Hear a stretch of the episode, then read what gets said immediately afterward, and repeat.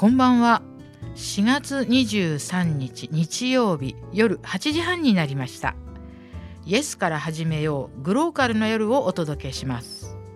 FM84.2MHz ラジオつくばからお送りします。お相手は一般社団法人コモンニジェールの福田秀子です。この時間では「グローカルな夜」とサブタイトルにもあるようにどんなに遠い場所でも人の頭の中では想像力ということでグローバルとローカルを一瞬で行き来できるという考えから来ています。そんな番組内容にしたいと思っております。どうかよろしくお願いいたします。え今日4月23日はサンジョルディの日って皆さんご存知ですか？ヨーロッパの人たちの方のは知ってるかな。私あのちょっとフランスにいた時には結構ねあのまあこのサンジョルディの日っていうのはね、まあ、スペインのね本当はもともとは、えー、カタロニア地方のね習慣なんですけどこのあの女性はね男性に本を男性は女性に赤いバラを贈るっていうねお祭りなんですよ。であのこの日はねこうドン・キホーテの作者のセルバンテスのね命日でもあるためにスペインではね本の日というふうにもされてるんですよ。ですからなんか日本でもね日本書店組合の連合会がまああの1986年から本の日っていうふうにしてるらしいんですけどね。まあでも今はですねあの本当にデータ化データ化で本当本屋さん大変ですよね。もうあのまあねもう本屋さんもいろいろ閉めちゃうところがあったりしてそしてあの、まあ、ほとんど皆さんねネットで購入しますね今本はね。であのなかなか本自体を買うということよりも、まあ、データでね Kindle とかああいうところで読む人が多くなってますよね。であのねあのそんな時代に逆行というか正反対の考えで出したのが、まあ、ニジェール物語なんですけどおかげさまで、えー、いろいろ今年はですね夏に大阪府立図書館でニジェール物語の原画展もいたしますしそして7月の13日は、えー、札幌でね時計台ホールこれこれ真ん真ん中にある素晴らしいとこですけどそこでですねニジェール物語の夕べというのまあ私も行きますけれどもあの行います。初夏に札幌で。なんかもう本当にねありがたいなっていう感じなんですね。いろいろあの皆さん読んだ感想とかも送っていただいてもう学校ぐるみで読書会みたいのしてる人もいますしねあの自分もまあこう、まあ、作家冥利に尽きるというかあの書いて出してよかったなっていうか、まあ、出していただいたというかあの本もねあの乾正則さんの絵も素晴らしいんですけどもあの想定、まあ、松井先生ですけれどもあの想定ねその糸で閉じてあるわけですよニジェール物語っていうのは。今時ですね、まあ、あれ情勢本っていうらしいんですけどほとんど今あの本はですね糊でくっつけているのが多いんですね。でも昔はあの本当は糸で閉じてたんです。糸で閉じてると180度ピシッと開いても大丈夫なんですね。えですから、ニジェール物語は何回も何回も読んでいただいても大丈夫ですのであのぜひねそういうふうにいつもね身近に置いてもらいたいなと思っています。サンジョルディの日から本の話になってニジェール物語の話になっちゃったんですけど実はね4月23日はねあの小さい子で言ったりしてしじみの日らしいですよ。ミキサミキサーさんすごい受けてますけどだってしじみの日ってねあたほんと福田ねこう私のラジオを聞いてくださってる人はねこういう話をするとねあの本領発揮とか言って喜ぶ人がいるんですけどもこれも本当にね423っていうね語呂合わせだけらしいんですよ。ねしじみの日もうこのねなん今日は何の日っていうのはねもう本当にいろんなのがありますね。もうあの深い話から単なる語呂合わせの話でいろいろと。ということで今日はサンジョルディの日と、えー、しじみの日。このね2つが私のアンテナには引っかかりましたので、まあ、オープニングの話とさせていたださせていただきたいと思いますっていうとなんかあのもうね今は終わっちゃったあのマツコさんのねなんかとあの夜やってたじゃないですか。ね花輪さんが。世界あ日本三大なんとかとさせていただきますっていうあのまあ知る人は知ってるっていう感じなんですけどあれちょっとなくなって寂しいですね。じゃあそういうことであの後半のインタビューの方にね行きたいと思います。え守谷にあります、えー、アーカスプロジェクト守谷にあるんですけど世界的な組織なんですよ。世界的なことをしているんです。そういうわけでまた今日もインタビューを聞いていただきたいと思います。皆さんこんにちは。イエスから始めようグローカルインタビュー。えー、先週に引き続いてアーカスプロジェクトの皆さんにいらしていただいております。皆さんこんにちは。こんにちは。ともしげさん石井さん藤本さんに今日もいらしていただいています、えー、先週ねちょっとなんかあの引っ張っちゃったっていうかその イメージアップ大賞のなんか触りだけ聞いたんですけれども茨城イメージアップ大賞の知らせっていうのはもうそもそもどんなふうに、まあ、電報で来るわけじゃないですよね。なんかあの今でしたら。お電話ですか？えーと、電話でそのあのアーカスプロジェクトの、えーと、担当が茨城県庁内にあるんですけどその担当者からあの報告があった、ええ、ありました。じゃあその時あなんかイメージアップ大賞取れたやったみたいな感じだったのかなんかあなんかこうえなんか思わず泣いたとかね。どんな感じだったですか？遅いって思いました遅い。さすが。遅い。ね。本当。これイメージアップってね本当にねもうすごいことだと思うんですよね。でこのタイトルが先週も言ったんですけどアーカスプロジェクトから建北芸術祭。これ私ね「の」が入ってもいいんじゃないかな。アーカスプロジェクトからのよく最近「からの」っていう言い方流行ってるじゃないですか。なんかあると「からの」ってもうなんか結論言ってるのに「からの」って言われると先を言わなきゃいけないようなよく芸人の人たちがやってますけども「このからの」ってもよかったんじゃないかなってちょっと思ったりもするんですけどあの憲北芸術祭に私はちょっと全部は回れなかったんですけどもうねあのこの多分私このラジオでも何回もなんかすごい一人でもう感動して言ったことがあったと思うんですけどいやなんかねあれまたやってほしいですね本当。あのあのどなたにというわけではありませんけれども。僕芸術祭。またやってほしいです。本当に行った人はみんな私の周りの人はもっと早くから行けばよかったとか回りもっと回りたかったけど知ったのが後半だったからちょっとねあの行けなかったとかやっぱなかなかお勤めしてる人は土日とかにどうしてもなっちゃうのでねお三人はお三人としてはこの始まって自分で言った限りではどんな感想でしたか？原北芸術祭は。あのー、アーカスプロジェクトに過去に滞在したことのある、えー、アジア圏内、まあ、または、えーまあ、いろんな各国で活躍しているアーティストが11名今回参加したので。本当に大同窓会になったんですよね。なるほど。でオープニングに私たちもあの昨年度のレジデントアーティストを連れてで会場に行った時にまああなたもレジデントアーティストあなたは何年度のアーティストって歴代のアーティストたちがそこで初めて会うような状況はものすごかったですね。まあ、もちろんそれ以外のあの茨城県ゆかりのある作家さんもいっぱいいましたし、あの日本人のアーティストでもアーカスプロジェクトで実施してくださったアーティストなどもいたので、まあ、私たちとしてはまあずっと地道にこう続けてきた、あ成果のようなものがこの県北のエリアでこう花開いたような気がしてすごく良かったと思います。なるほどいやなんかお話聞いただけでもねほんと感動しますよ。なんかあのそれぞれの作品がねまたあの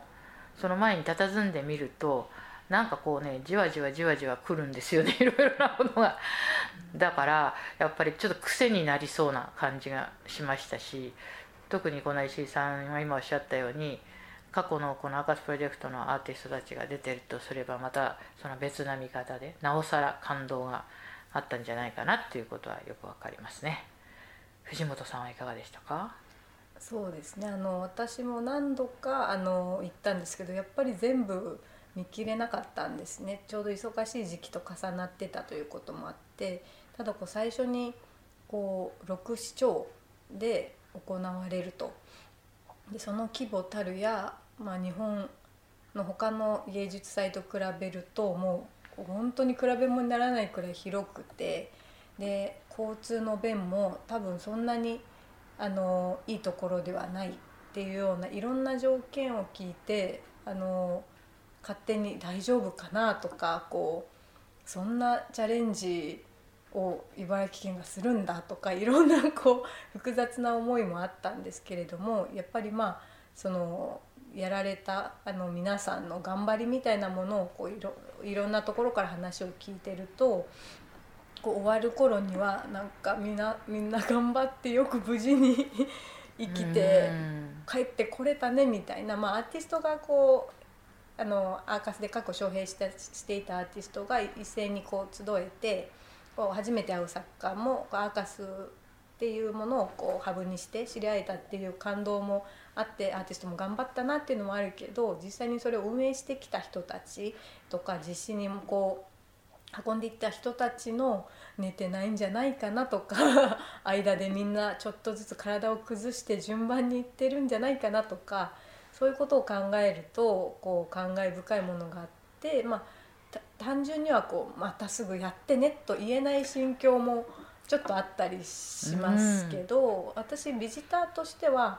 あのやっぱり茨城県内の人でも例えば南部の人があまり北部にそうそう。行くきっかけがないとかっていうことがあるのを、まあ、これを機に割とそんな現状を知ったんですね。えー、で私は違う県から引っ越してきてるもんですから、はい、あの茨城ってどんなとこだろうっていうような気持ちがまあ他の人よりはちょっと好奇心があったりして北の方に行ってみたりしてその茨城県が広い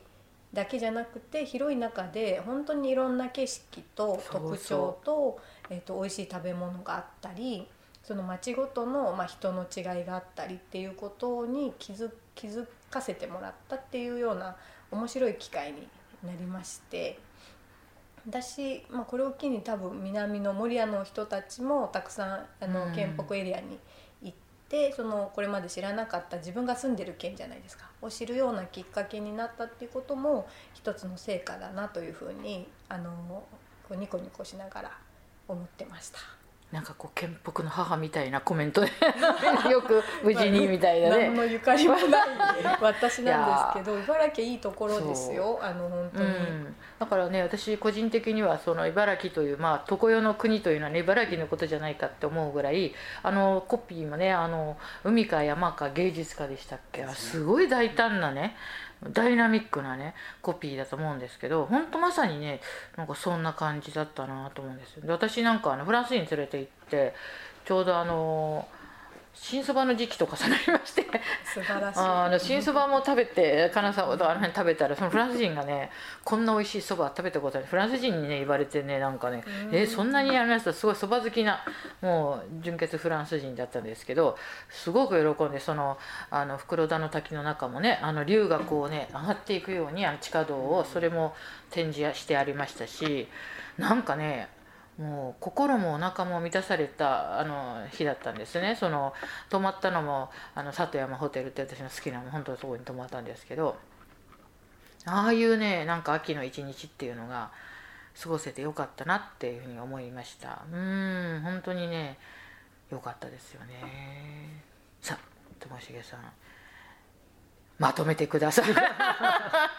チーフコーディネーター、えーそうですね。僕はやっぱりそのアーティストってすごいなっていうのはやっぱり改めて実感したしましたね。やっぱりそのアーティストたちはその場所地域に入っていってではないですけど私たちが普段見逃しているまあ景色とか風景とかまあ、あの地域の特産品であったりとかそういったものも生かしつつ自分の表現とうまくあの合わせてその場所のことをすごく作品を通して教えてくれたり見せてくれるっていうのはやはりそのアーティストにしかできないことだしアーティストがいることによって僕たちがすごく知ることがたくさんあった芸術祭だなとはすごく思いました。本当にだからそのアーティストがいる街とかあのアーティストと一緒に何か作ったりとかっていうことができるっていうのはやっぱりすごくいいことで楽しいし、うんあのまあ、問題も含めて社会的な問題も含めていいところも悪いところも全部見せてくれるっていうアーティストっていうのは本当に改めてすごい人たちだなっていうのはやっぱり芸術祭は教えてくれたなっていうのはすごく思っていますね。本当にね私はあの三輪中にもね行ったんですけれどもあのこちらのあの星野プロジェクトの方も三輪中じゃなかったですか？そうです。そうですよね。あって。でそのね三輪中がちょっとまたこれラジオでも言ったかもしれないですけどもついこの間まで使われてたわけですよ。そのちょっと統合してそのまで。だからねなんかねえーっと今は中学校ではなくなったんですけれどもついこの間までいたっていう息吹とそのアーティストの作品が相まってなんかもう最近もう私ねちょっと涙腺が弱いんでねもうあそこに行っただけでね なんかフルフルしちゃったんですよ本当に。この雰囲気はね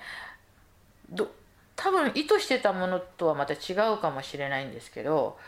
なんか学校ってねなんか切なくなっちゃうんですよなんかあの今はちょっとやっぱこう統合されてこの間まで使われてたっていうところが会場になってたんですね宮地は。それとその近くのその三輪の商店街。これがねすごくね私気に入ってあの、まあ、どこも今ねちょっと商店街はね寂しくなっちゃってるとこが多いんですけどなんかこのね昭和の感じのあの佇まいがすごく良くてあのちょっとそんな話を地元の人にしたら「ああここはねよく写真撮りに来るよ」みたいな風にやって言ってた方もいたのでま中学校とかそのなん芸術祭に参加した中学校も良かったんですけれどもあの近くのね商店街も私はちょっとね写真を撮ってきたんですね。なんか今ねやっぱりだんだん日本全体、まあ、県北に限らず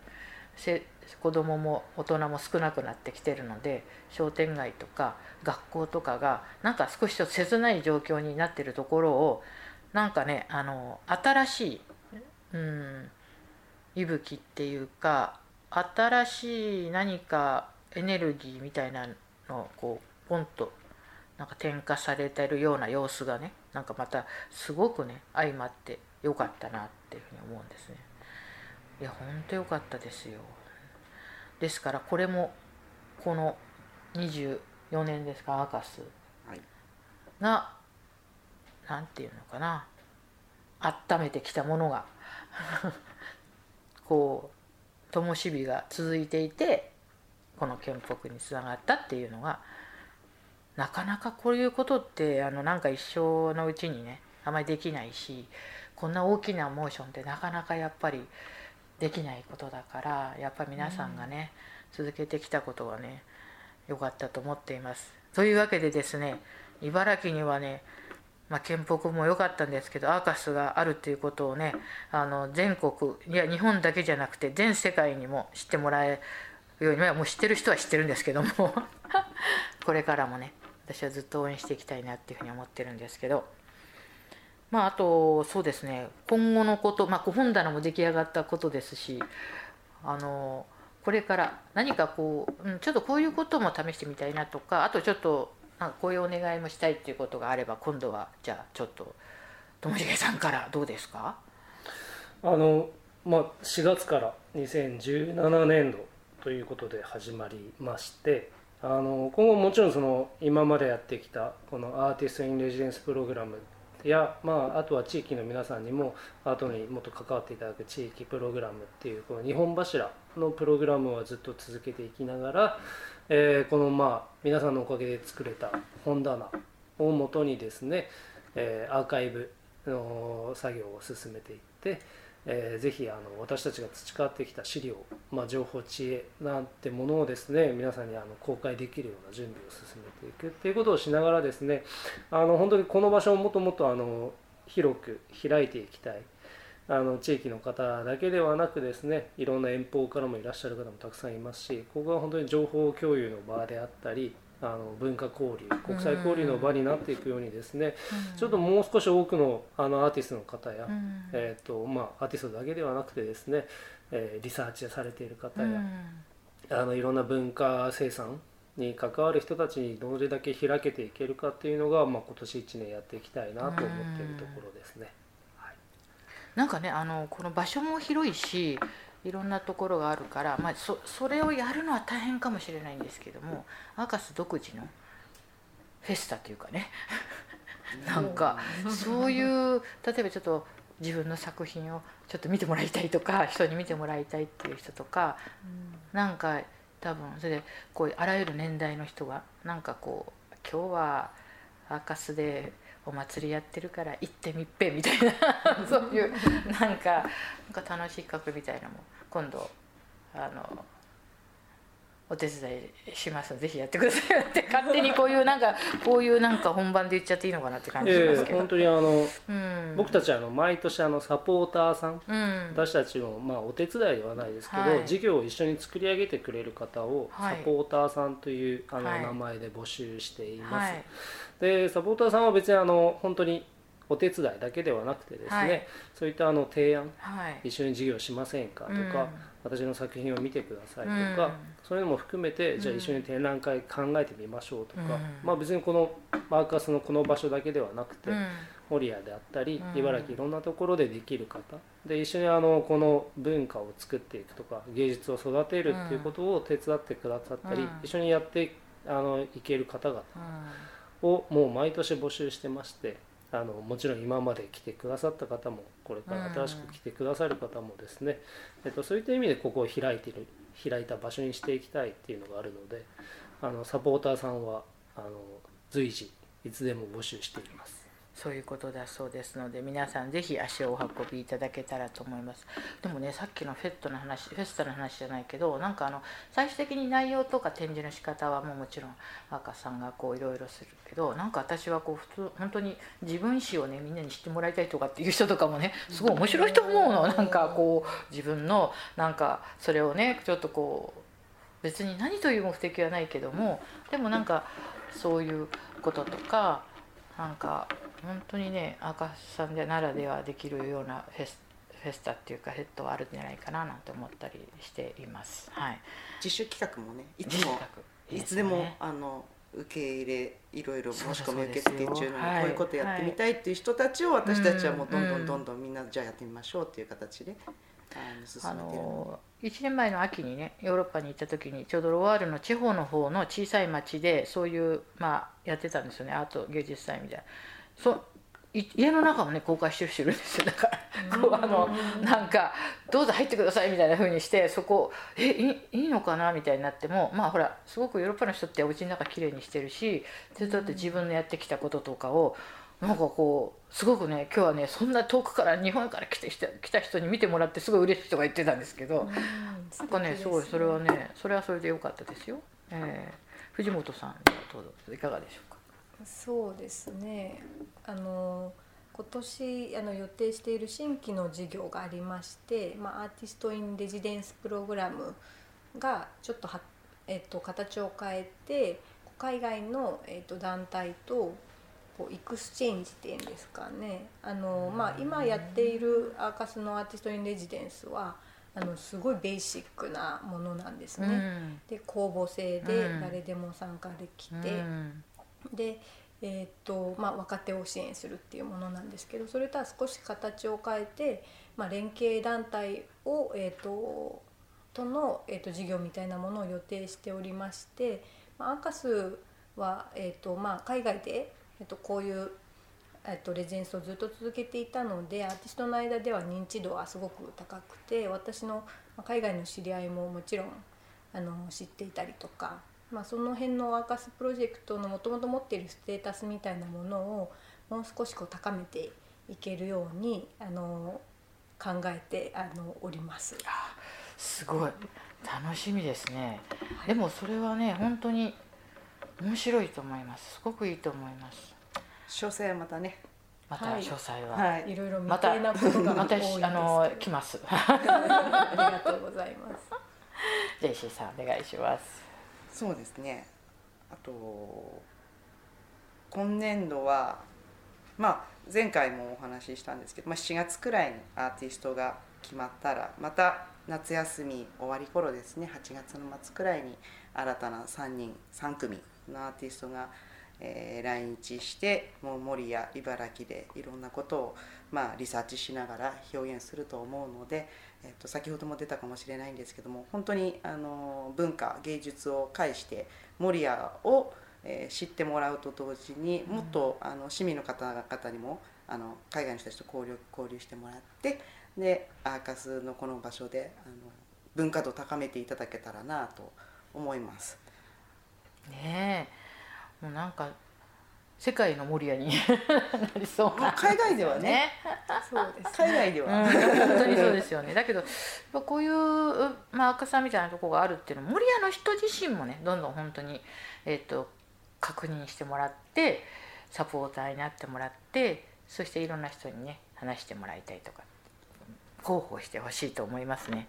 なんかねあの本当に赤さんにお邪魔するとあの雰囲気がいいんで私もついつい喋りすぎっていう感じなんですけど まあでもあの新年度もね始まりましたことですし今年もまたぜひお邪魔したいと思っておりますのでどうかよろしくお願いいたします。よろしくお願いします。今日は本当にまた先週で引き続いてありがとうございました。ありがとうございました。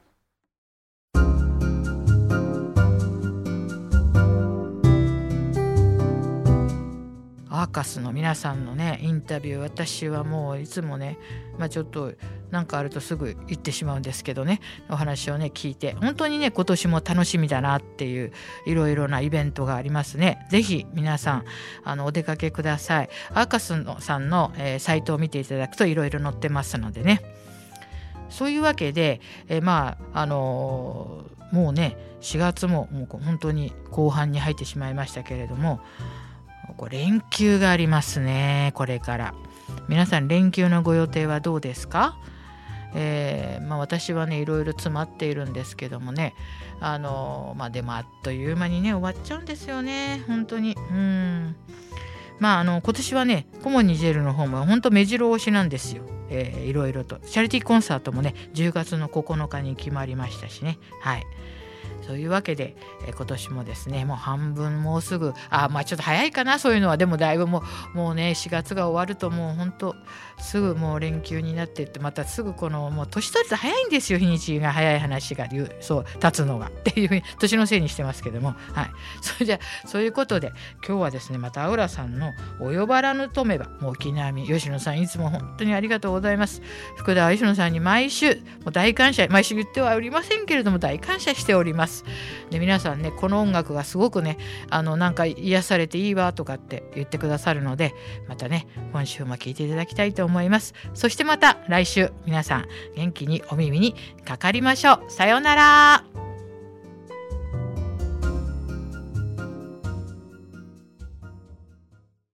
冬